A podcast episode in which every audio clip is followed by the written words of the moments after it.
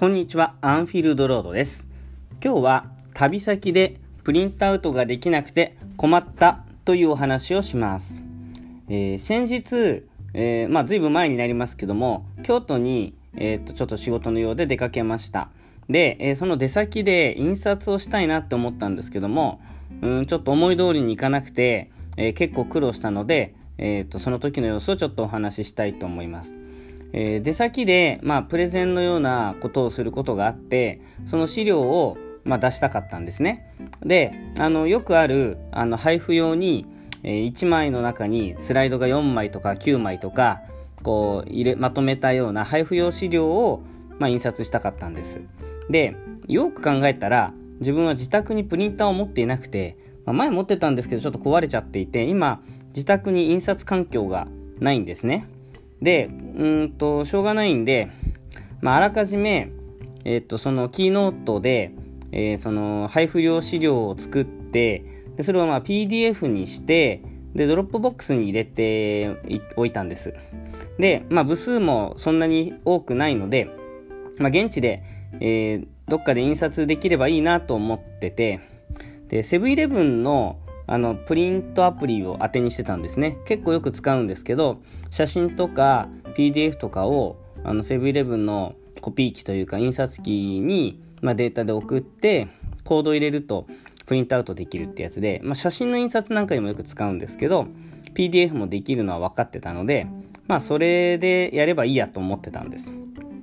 で、ところがですね、まあ、現地京都のセブンイレブンで実際にそれを印刷しようと思ったら、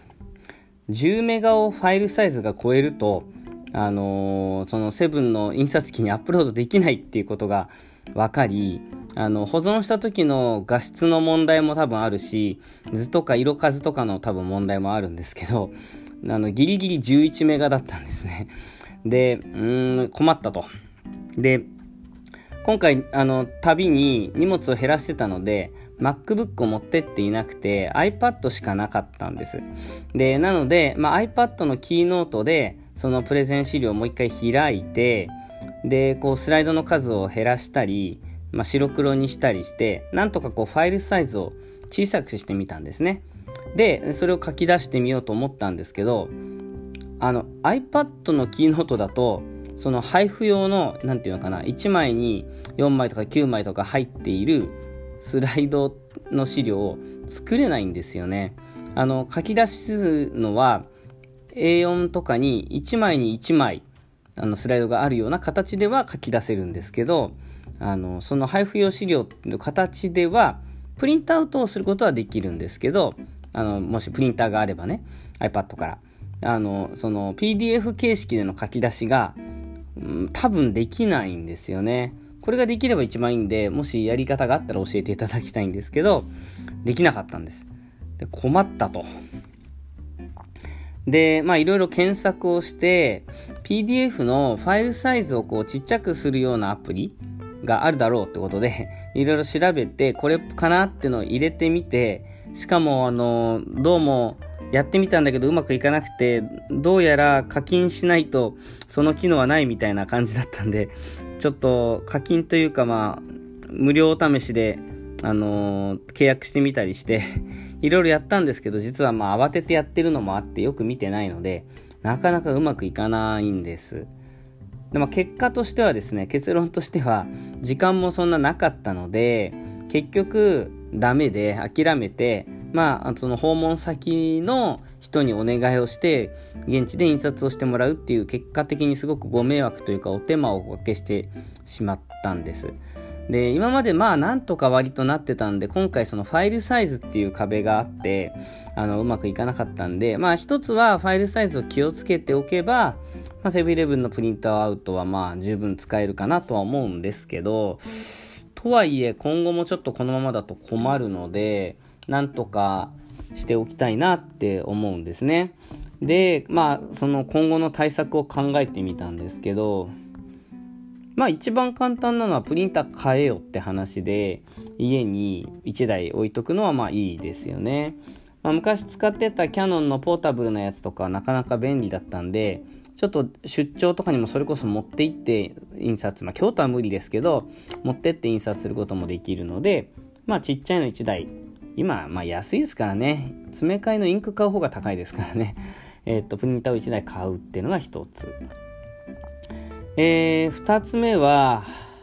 まあさっき言った PDF ファイルをコントロールするようなアプリを、えー、入れておくといいんでしょうね。うん。まあ、これもちゃんと調べてちゃんとしたの入れとけば出先で結構なんだかんだ便利だと思いますし PDF をつなげたり分割したりなんていうのも結構やるのでまああってもいいかなと思います。3つ目は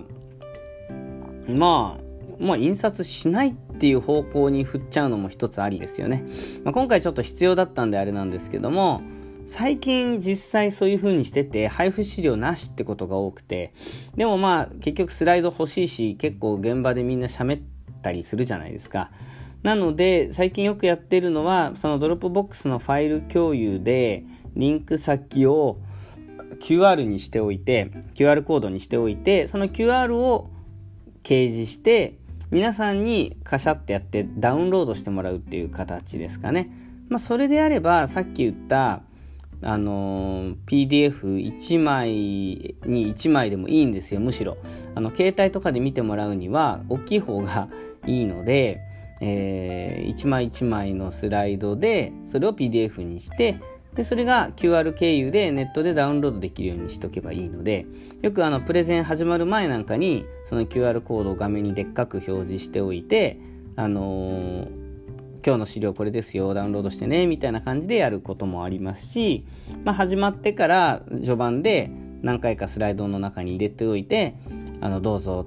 あのカメラをお持ちの方は前の方にどうぞっていうと結構あの盛り上がるのでおすすめなんですけどもえっとまあまあ好評かなと思います。あの結構なんだかんだ言ってギリギリまでスライド直したいみたいなこともあって配布資料作ってってもなんか合わないってことも結構いいんですよ。あと授業のえーと、指導助言に来てくださいみたいなことをお願いされることがあってそういう時って、まあ、大体予測してスライド作っていくんですけどテーマと授業の指導案見て行ってみたら全然違ったみたいなこと結構あるのでやっぱりそれこそ現場でスライド僕直したいわけですねそう考えるとあらかじめ印刷していくことの危険なんていうのリスクみたいなものもあってまあ何かしらその辺はさ今言ったように解決したいなと思ってたことなのでまあ印刷するにしてもしないにしても、まあ、対応ができるような、えー、準備はしておきたいなと思います。ということで今日はなんかあの皆さんにご提案をするようなアイディアはないんでむしろあの皆さんから情報が欲しいぐらいなんですけども旅先で、えー、資料をプリントアウトしようと思ったらできなくて困ったよっていうお話をしました。